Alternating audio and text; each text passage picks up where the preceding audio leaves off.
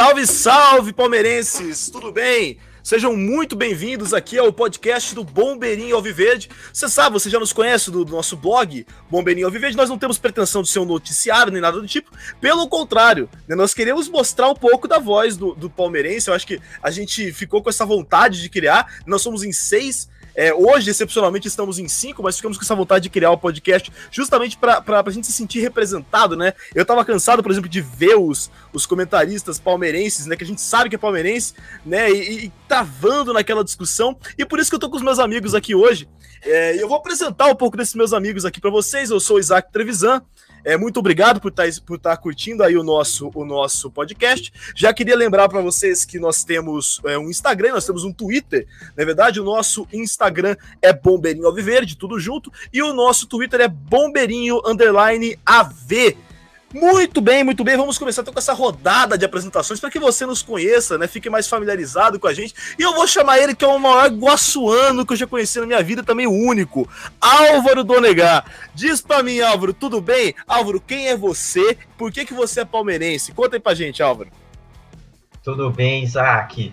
Tudo bem, amigos? Estamos todos aqui, todos os bombeirinhos reunidos. Que alegria, que satisfação.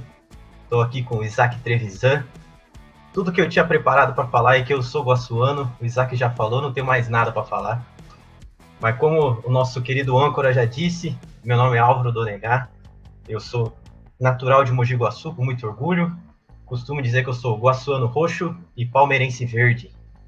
Eu tive o privilégio de conhecer todos esses grandes amigos em Campinas.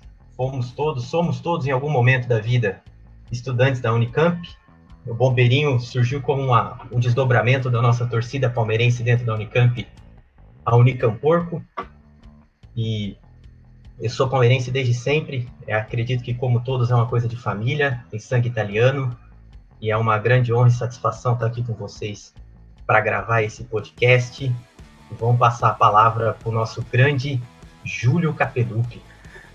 Pois bem, então a gente vai falar com o Júlio. Para você que você sabe que o, o, Brasil é muito grande, tem palmeirense em todos os lugares. Se você não sabe o que é ser guaçuano, a gente explica. Tem uma grande metrópole aqui no interior de São Paulo, né, que é a, a famigerada Mogi Guaçu, né? E segundo o nosso amigo Álvaro, na verdade, se você não, não, não, não se você não, você acha algum lugar bonito que você não conhece o Guaçu. Pois muito bem, pois muito bem. Fala, Álvaro, faz, faz a, sua, a sua réplica. Eu só queria dizer que ser guaçuano é igual ser palmeirense. Explicar a emoção de ser guaçuano é impossível.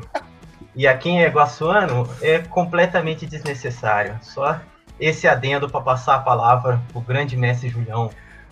Pois bem, pois bem. Então eu vou passar a palavra aqui pro, pro, pro Julião. E o Julião, já devo advertir você que está ouvindo, é, é, o Julião, é, eu já vou até interpelar um pouco o Júlio, mas ele é um grande estudioso das décadas passadas, então por vezes o vocabulário do Julião pode ser um pouco é, é, inóspito para aquelas mentes não tão, não tão atentas. Então, Julião, é, mostra pra gente quem é você, Julião, conta pra gente. Fala pessoal, belezinha? Júlio Capelupi aqui, prazer estar aqui com meus amigos, amigos de longa data, palmeirenses, fanáticos. Eu que sou um palmeirense fanático, adepto do escolarismo, isso vem de família. O amor pelo Palmeiras veio da minha relação com o meu avô, meu falecido e saudoso avô, que me ensinou a amar o Palmeiras. Ele que era zagueiro quando jovem, então ele sempre foi adepto dessa linha mais defensivista do futebol Obviamente, quando o nosso querido Luiz Felipe Scolari veio para os lados do palestra na década de 90, ele ficou muito feliz. Virou um adepto do escolarismo e passou esse legado né, para o resto da família. Então, é isso aí. E, e, o Isaac falou do vocabulário e tudo mais, mas galera, não tem nada disso aí não, isso aí é só papinho. É, mas só não, não venham com comentários de misólogos, não. É, não quero nenhum sacripantas falando bobagem aí de, nessa parada, tá bom? Mas é isso. E passo a palavra aí. Eu nem sei para quem passar a palavra, então eu vou deixar o Isaac fazer essa, essa tarefa aí. Satisfação. Muito bom, misólogo, né? Ainda bem que eu tô com o Google aberto aqui vou jogar nele daqui a pouco. É, agora eu vou passar a, a, a palavra para ele que por muito tempo, né, o Álvaro citou, citou aí a nossa, a nossa querida Unicamporco, ele que, que foi o, o motorista né, da Unicamporco por muito tempo, né? Ele que fez aí o, todo o bate-volta Campinas-São Paulo por muito tempo. Leonardo de Melo Nakamura. Leonardo, seja muito bem-vindo. Fale pra gente aí, Leonardo, quem é você? Por que, que você é palmeirense? Salve, galera. É um prazer estar aqui. Nesses poucos minutos vocês já devem ter percebido que o Isaac nasceu para ser um showman. Bom, eu me tornei palmeirense por influência do meu pai, desde muito jovem, ele sempre me levou nos jogos do Palmeiras. E aí passou a ser a, a maior paixão da minha vida. Sou paulistano, moro aqui no bairro do Ipiranga, saudoso bairro do Ipiranga. Desde 2012 sou membro da torcida Porcos Alviverde. E é isso aí. Toca o barco, Isaac. Muito bom, muito bom. Léo que faz parte aí do nosso grupo de, de paulistanos né? Assim como o Júlio Capelupi, que não, não, contou isso aí, mas acho que pelo sotaque do Júlio já ficou um pouco claro. E, pois bem, agora eu quero chamar ele, que é certamente a maior, a maior autoridade de Carapicuíba, né? O Pedro de Alcântara, ele que é esse monstro de homem. Pedro de Alcântara, diga para nós aí, quem é você, Pedro? Salve, galera, salve, salve. Bom estar tá aqui com vocês, né? Como o Álvaro falou, amigos aí de de longa data, de Unicamporco, de, de arquibancada, né? E, pô, eu acho que eu tenho uma história um pouco diferente, né, dos, dos demais colegas aí, de, de como eu virei palmeirense, né? Não é uma não é uma coisa de família. Meu pai é santista, santista de ter visto Pelé em campo, de ter visto jogos clássicos, né?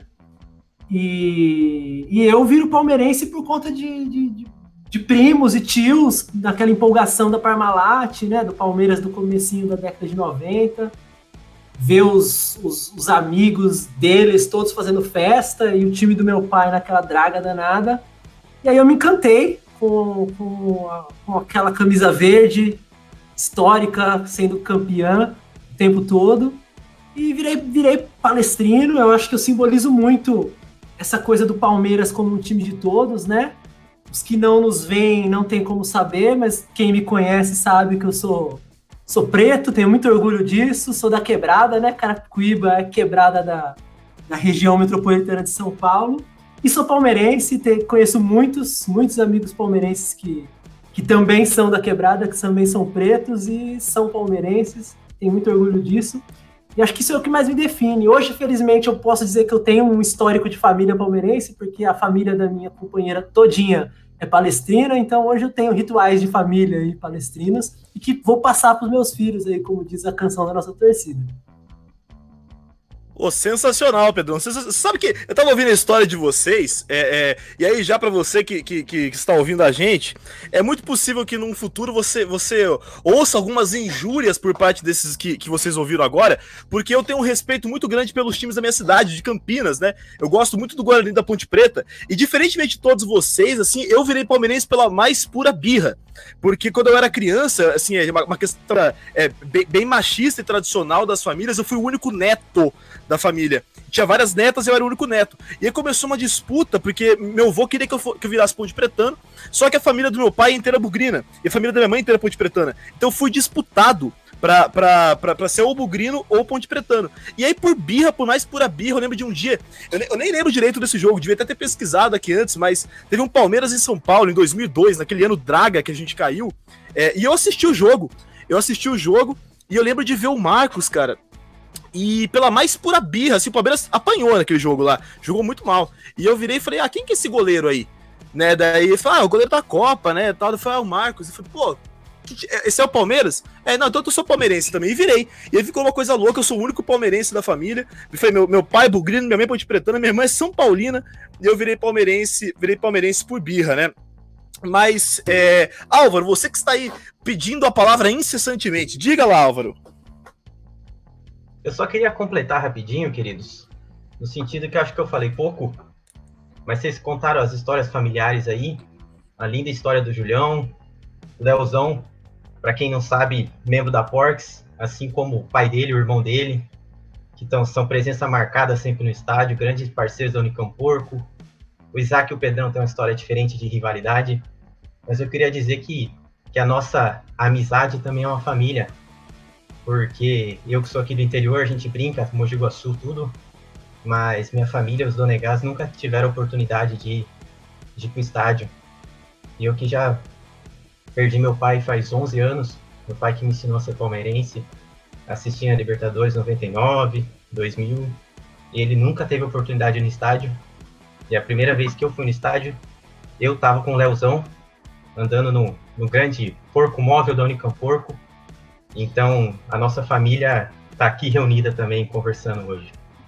Maravilhoso, Alves. Maravilhoso. Eu ia falar justamente isso, cara, porque é, é o dia, há, poucos, há pouco tempo atrás, e aí já fazendo até um link da nossa proposta desse podcast de hoje, depois dessa rodada de apresentações, para você que tá ouvindo e não conhece a gente, é, mas Pós-título mesmo, o pessoal lembra, eu estava um pouco alcoolizado pós-título paulista, né? Eu estava um pouco é, é, feliz, né? Sem voz. E eu lembro de, de na verdade, eu lembro, muito pouco, na verdade, da, da, da, situação, mas eu lembro de estar muito emocionado e olhar pra cara desses caras aqui e falar, pô, cara, isso é uma coisa que o Palmeiras me deu. Né? Hoje eu tenho quatro caras da minha vida que não são caras que eu vou falar só de futebol, são caras que, que são amigos pra vida, assim, e eu conheci graças ao Palmeiras. Eu acho que isso é muito legal. Né? Eu, eu sou um cara que eu chorei poucas vezes na minha vida, é, e muitas das vezes tem, tem esse, esse jogo né, do, do pessoal, do familiar, com, com o Palmeiras, né, com o futebol. E isso é muito legal, essa é a nossa proposta um pouco, né? Trazer um pouco das nossas experiências pessoais, daquilo que a gente é, é, entende pela nossa história, que não tem como desvincular a nossa história do Palmeiras. Eu acredito que você que esteja ouvindo também não tem como desvincular a sua história do Palmeiras. E para a gente já começar a falar o que a gente está é, pretendendo nesse momento, esse é o nosso episódio número 1. Um. Você viu aí na hora que você clicou no seu agregador de podcasts. E a nossa ideia principal é a gente tentar pensar numa. É, é, quais são as perspectivas do Palmeiras nesse momento. Eu digo isso porque estamos gravando isso no meio do mês de agosto. Né? Nós temos ainda é, é o fim aí do Campeonato Paulista muito, muito, muito vivo na cabeça do palmeirense, né? Acho que aquelas imagens. Não tem como, né? Não tem como você não lembrar daquele momento de você estava muito louco, gritando chupa para a vizinhança toda, né? Que já tinha comprado quilos e quilos de, de fogos, né? E você pensou, é, vai ter que gastar comemorando o gol contra o Atlético, né? Então quer dizer, senhoras e senhores, quer dizer, não tem como você não lembrar desse final de Paulista que tá claro na nossa cabeça. Só que, para além disso, quais são as perspectivas do Palmeiras daqui para frente? Porque, beleza, é, pelo menos eu vejo assim, né? Eu acho que o Paulista, o título foi legal, mas o, ti, o, time não tem convencido muito. Eu falo isso porque a gente estreou agora no meio de semana, dia 15 de agosto, quando eu gravo esse podcast. Nós vamos jogar daqui a pouco, no momento que eu gravo contra o Goiás. É, Leonardo Nakamura, eu quero saber de você. O que, que você pensa aí de perspectivas do Palmeiras daqui para frente? Pois não, Isaac. Eu só gostaria de fazer um pequeno comentário aqui sobre a figura do Vanderlei Luxemburgo, que todos nós sabemos, é um fato objetivo, nos últimos 15 anos não tem feito trabalho, trabalhos do nível dos, dos trabalhos que, que ele consagraram nos anos 90 e no, no início dos anos 2000. Mas eu acho sempre importante ressaltar também que o, que o Vanderlei Luxemburgo, assim como o Filipão, e aqui o Julião até comentou que ele tem uma visão de futebol bastante escolarista, ele é uma figura que merece sempre um tratamento especial dentro do clube. O que ele, o que o Filipão, o que o Oswaldo Brandão conquistaram, toda essa identificação que veio junto é algo bastante particular. Então, claro, a gente tem que fazer as devidas críticas. O time não rende como nós gostaríamos que estivesse rendendo. Mas sempre quando formos falar do Luxemburgo, acho importante ter esse tratamento especial, porque ele de fato conquistou, conquistou é, essa posição dentro do Palmeiras. Eu acho importante também ressaltar aqui no, nesse início de Brasileirão, né, durante muito tempo a gente imaginou que o Flamengo fosse entrar com tudo nesse campeonato. Teve a saída do, do treinador português, aparentemente não vai, não vai seguir naquela mesma toada. E eu acho muito importante que logo nesse início de campeonato o Palmeiras já assuma pontas, as primeiras colocações e, e seja protagonista em mais, em mais este campeonato brasileiro.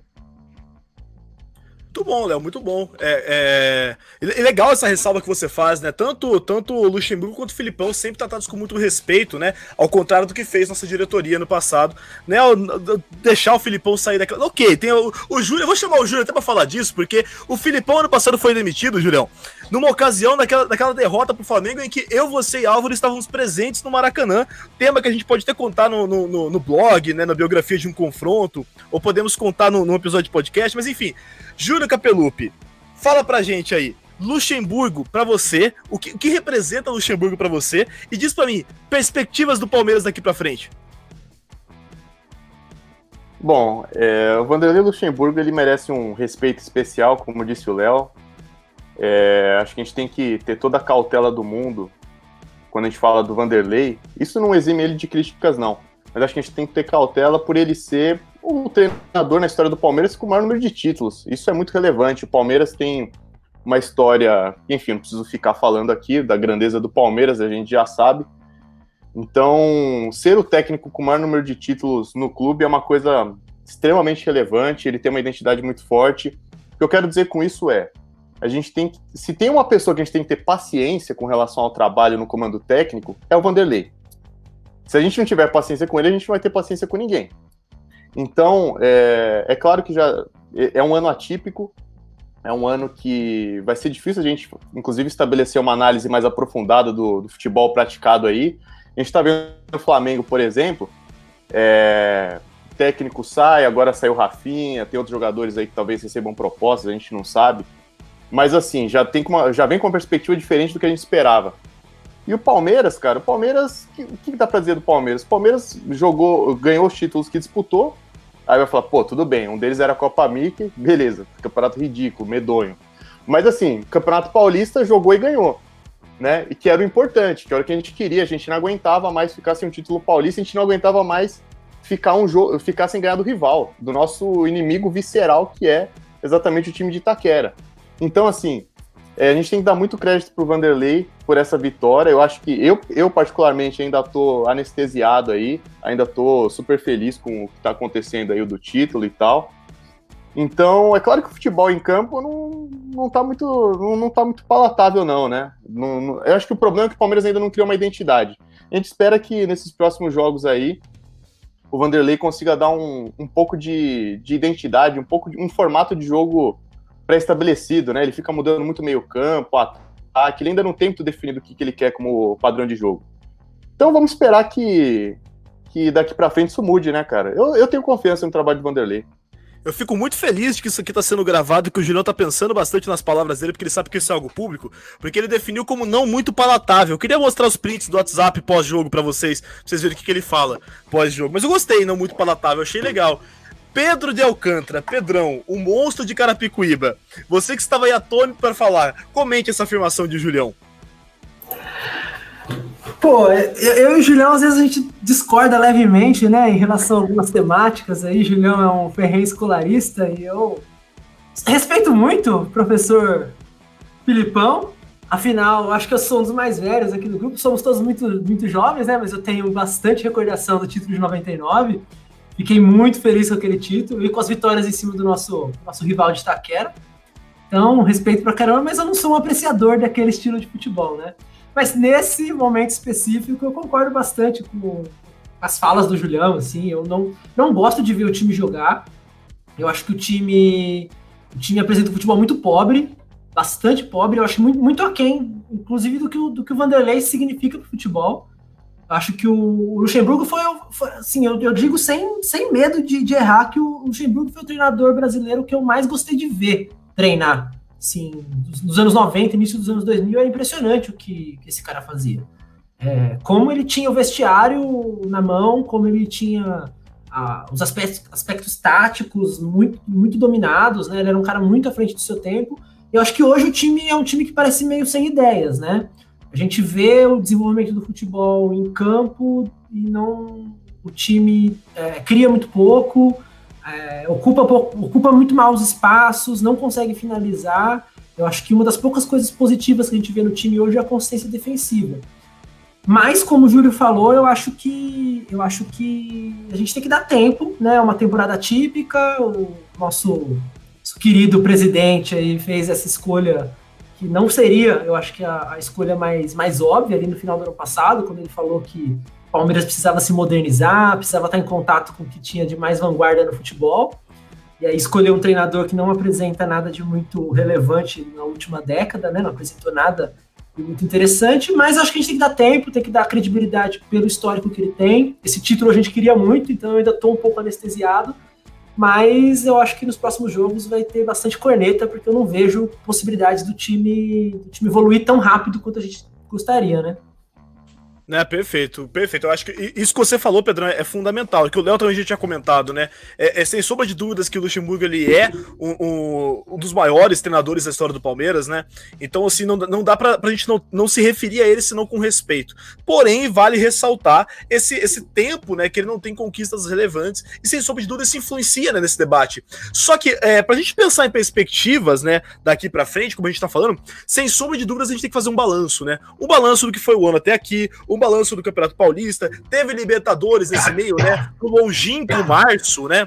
Longínquo março. Tá tossindo aí, Álvaro? Tem que pedir... Pode falar, fala você, Álvaro. O que, que você acha aí do balanço do, do, do Paulista? Vamos fazer, vamos fazer um balanço do Paulista juntos, Álvaro. Diz para mim. Vamos lá, então. Eu concordo com tudo que os amigos falaram. Acho que estão todos cobertos de razão. Mas, como temos historiadores aqui entre nós, a gente tem que concordar que antes de falar para frente, a gente tem que falar para trás. E tocamos aqui em alguns assuntos, né? Falando do, do Vanderlei, falando do Filipão. E, e, o que o Pedrão disse é, é, essencial.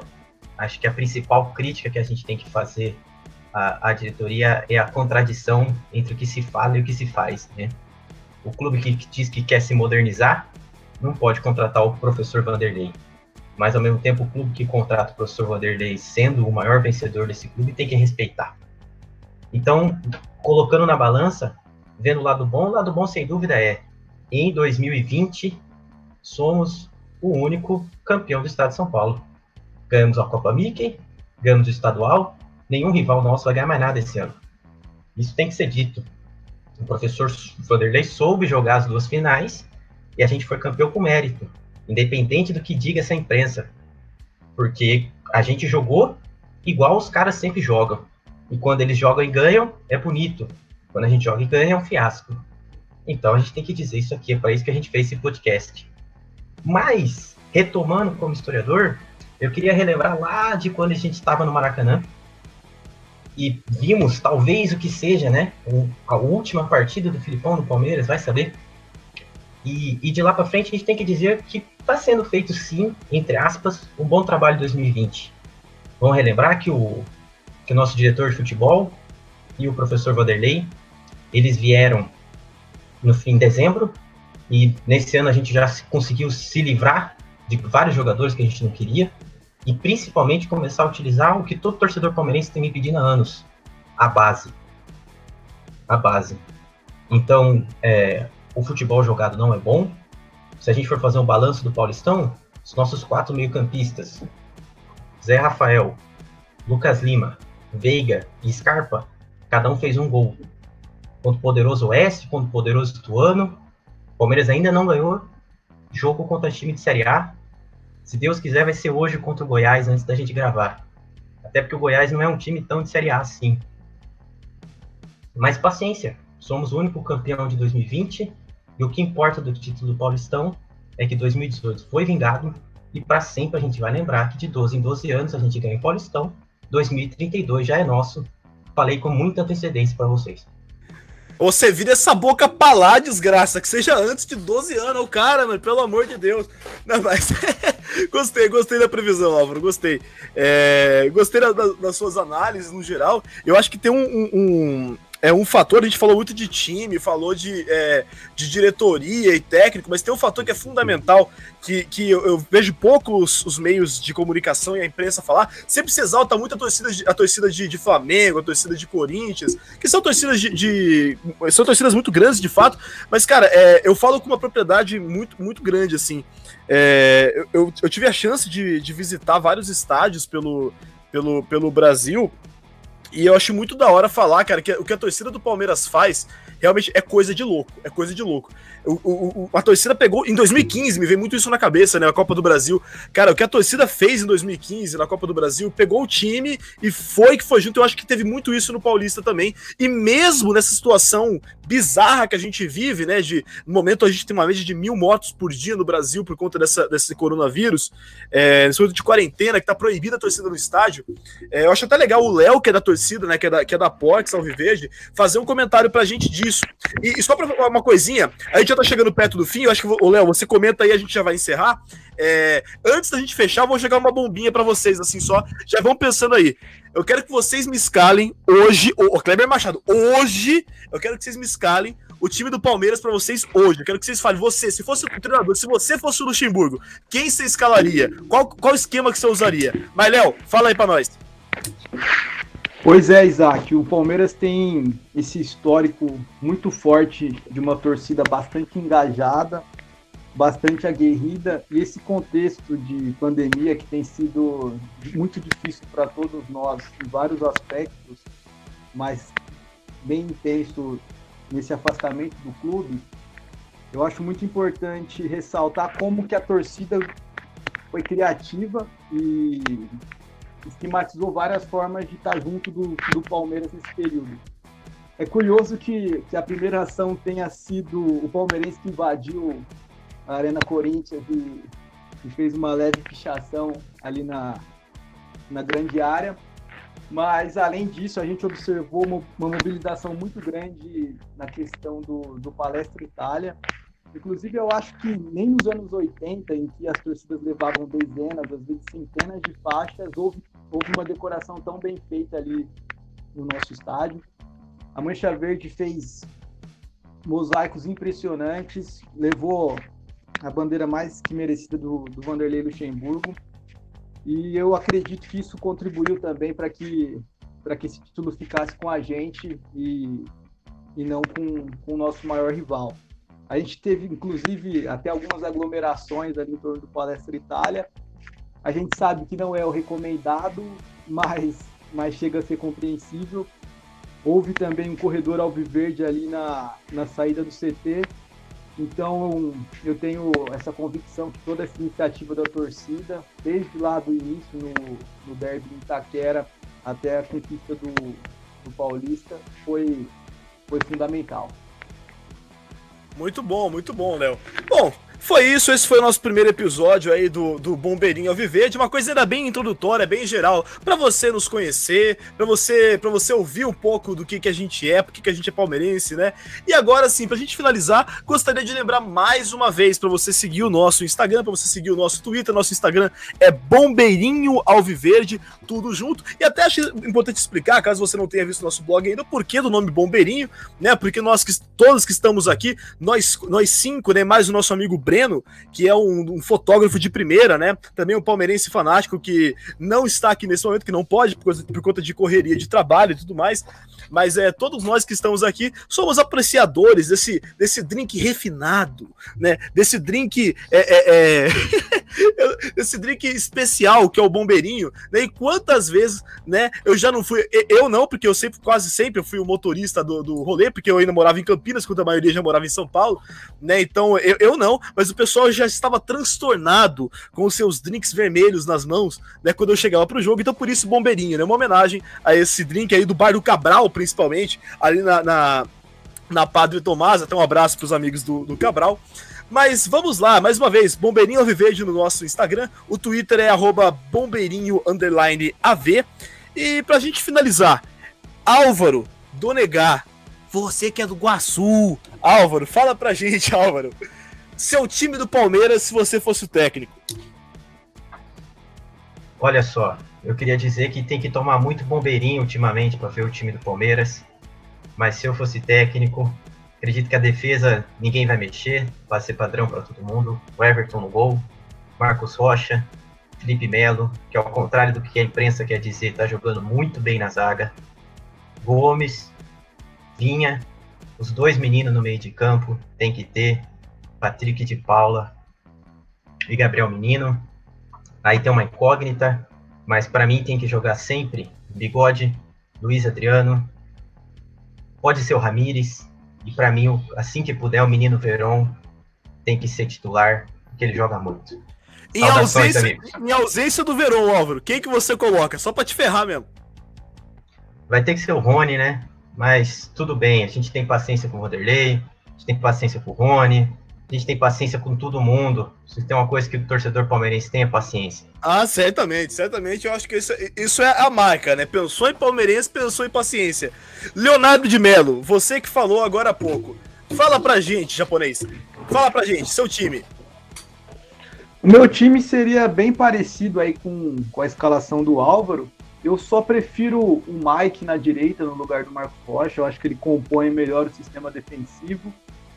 E como terceiro homem de meio campo, ao lado ali do, dos nossos meninos da base, eu escalaria o Zé Rafael. Eu acho que desde que chegou ao clube ele rendeu mais do que os seus concorrentes. Acho que mereceria essa chance. É muito difícil escalar o Veiga e o Lucas Lima hoje em dia, infelizmente, e o Scarpa também não faz por merecer. Quase que por eliminação eu escalaria o Zé Rafael ali. E na frente, Verón, Bigode e Luiz Adriano. Na ausência do Verón, acho que eu daria uma chance para o Wesley. Muito bom, muito bom, Léo. Eu acho que você foi até muito simpático falando quase que por eliminação, porque eu concordo com a sua escalação e para mim é totalmente por eliminação que eu vou no, no, no, no Zé Rafael. Agora, Júlio Capelupi, a voz dos anos 20. Fala para mim, Júlio Capelupi. Explica para mim qual é a sua escalação. Olha, eu vou fazer a escalação no contexto atual sem o Verón.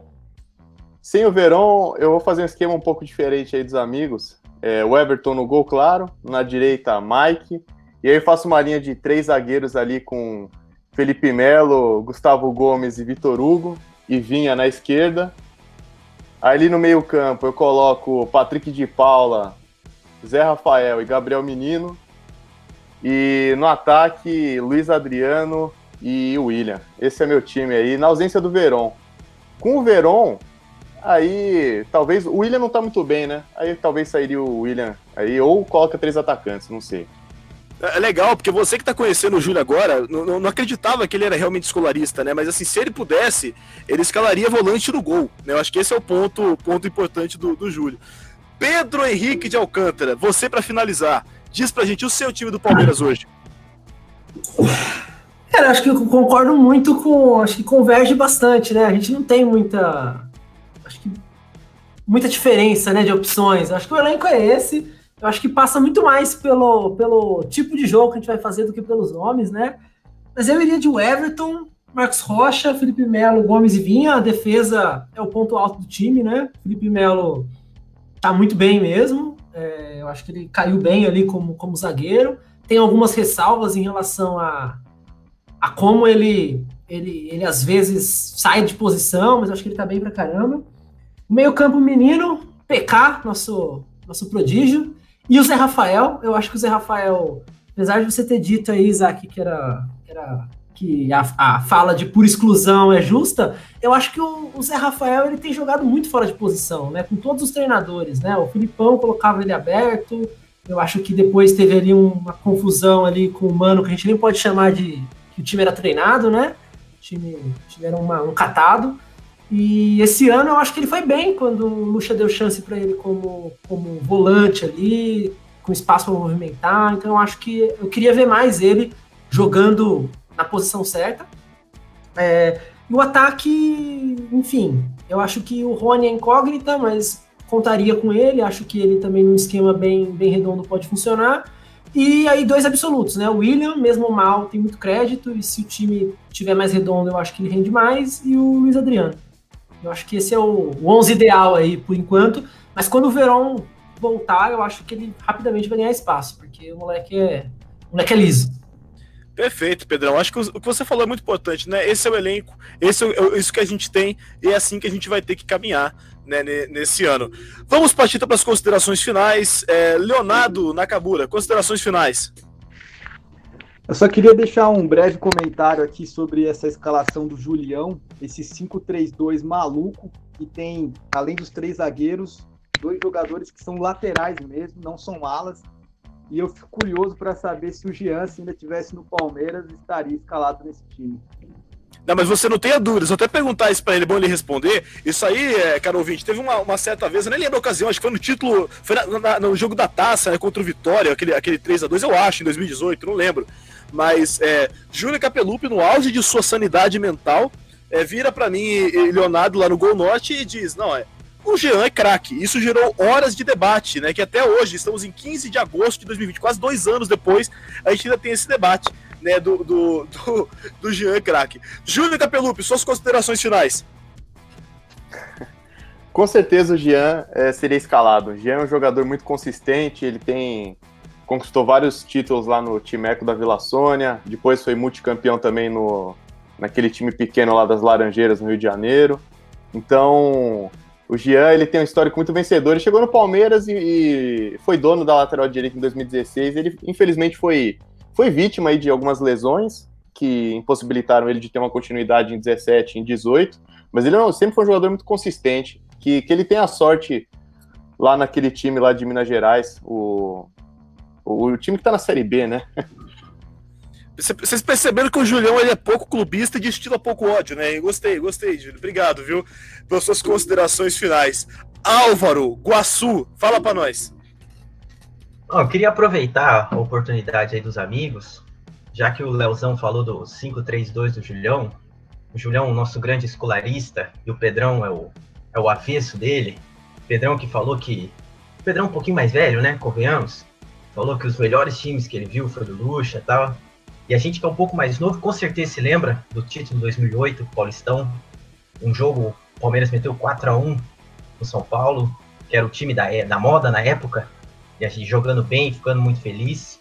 Então, para não, não voltar no tema que o G é craque, porque isso é óbvio, quero saber com o Pedrão, para a gente encaminhar para o fechamento aí, o que que falta o nosso professor Vanderlei poder repetir o sucesso de tempos passados, né? Porque por mais que não seja o time igual 93, 94, né? 96 ganhou o Paulistão fazendo 100 gols. 2008 a gente deve ter feito 50. Agora, 2020, no máximo a gente fez o que? 25. 2032 vão ser Paulistão fazendo 12 gols. Entendeu a lógica? Então, vou passar para o Pedrão para ele falar a análise aí do que, que falta para o nosso professor. Eu gostei, gostei que teve um conhecimento. O Álvaro, para quem não sabe, ele é formado em ciências sociais, é formado em geografia, agora está no mestrado em história. Né? Então eu gostei porque houve um conhecimento matemático que mostra esse homem multifacetado que é Álvaro Donegar. Pedrão, considerações finais.